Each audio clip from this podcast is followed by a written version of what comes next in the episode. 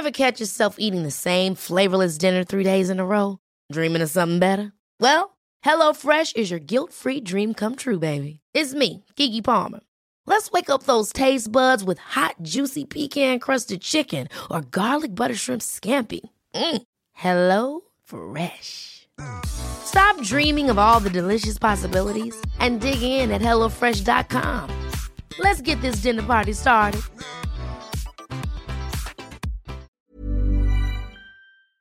Las historias de ayer viven en nuestra memoria hoy. Desde Durango al noroeste de México, Cofre de leyendas en voz de Lulú Murillo. Comenzamos.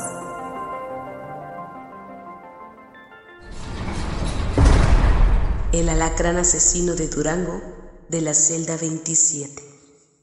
Durango es conocido como la tierra de los alacranes, unos arácnidos que sin duda nos representan, ya que es un símbolo de identidad para todos los duranguenses, pues nos ha marcado en muchos aspectos que van desde la música, medicina, la gastronomía y por supuesto las leyendas. A finales del siglo XIX existía una antigua cárcel llamada la celda de la muerte, un lugar macabro porque todo preso que entraba en la celda 27 misteriosamente amanecía muerto. En 1884, en la hacienda de la Cacaria, vivía un joven moreno, alto y robusto, llamado Juan un hombre valiente que se enfrentaba a todo sin importar lo peligroso que fuera, y por ello le decían Juan sin miedo. Un día llegó un perro rabioso a la hacienda, motivo que hizo que la población se alarmara y por ende cerrara todas las puertas de sus casas. En la escuela del pueblo, el profesor no supo del peligro que había y les dio salida a los niños y niñas, justo cuando el perro estaba rondando por las calles. Sin embargo, Juan al mirar la intención agresiva del perro, sacó una escopeta para matarlo, pero las cosas no salieron como imaginaba, ya que al disparar, la bala atravesó el corazón de la señora Elvira cuando pasaba por el lugar, quien murió casi instantáneamente. El perro perseguía a los niños y Juan en vez de escapar tomó un hacha y golpeó la cabeza del perro hasta matarlo.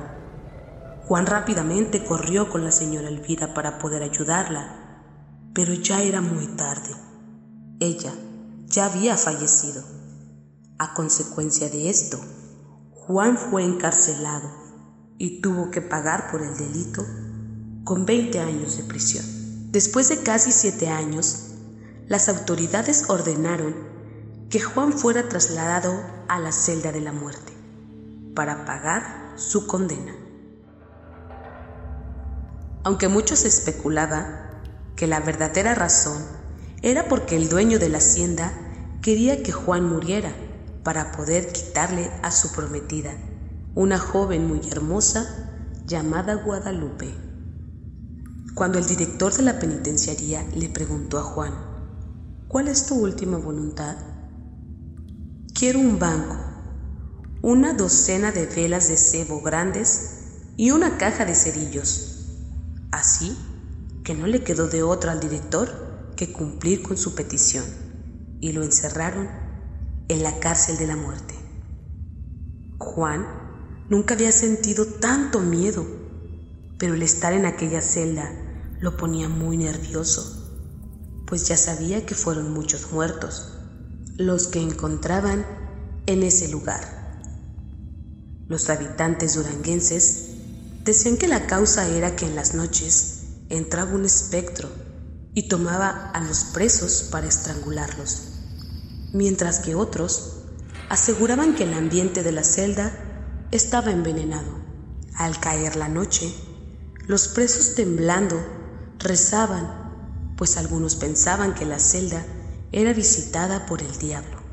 Las autoridades ofrecieron que el preso que descubriera lo que pasaba se le daría su libertad.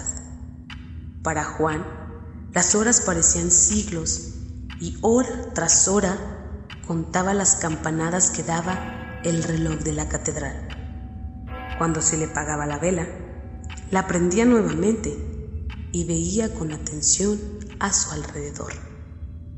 Juan se llevó una gran sorpresa al ver un enorme alacrán de unos 30 centímetros de largo, que en cuestión de segundos se escondió entre su madriguera. Tomó sus cerillos y apagó la vela, permaneciendo en silencio y dejando transcurrir el tiempo. Su objetivo era matar el animal, o al menos no dejarse picar. Cuando inició las 5 de la mañana, encendió el cerillo y el cubito de su última vela. De repente, el enorme alacrán se hizo presente, caminando a un paso de su banco. Sin pensarlo, se quitó el sombrero y lo arrojó sobre el alacrán. Tomó el banco y lo puso encima del sombrero para que el animal no escapara. Al ver que por fin lo había atrapado, se quedó a oscuras y por unos minutos sus ojos se llenaron de lágrimas.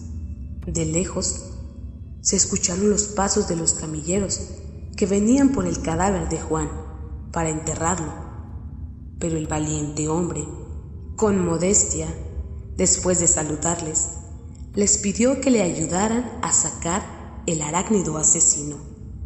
Gracias a su valentía, fue indultado y puesto en libertad por su hazaña. Juan volvió a la cacaria y emocionado buscó a Guadalupe para casarse con ella. El calabozo dejó de ser la celda de la muerte para convertirse en la celda de San Juan. El cofre se ha cerrado.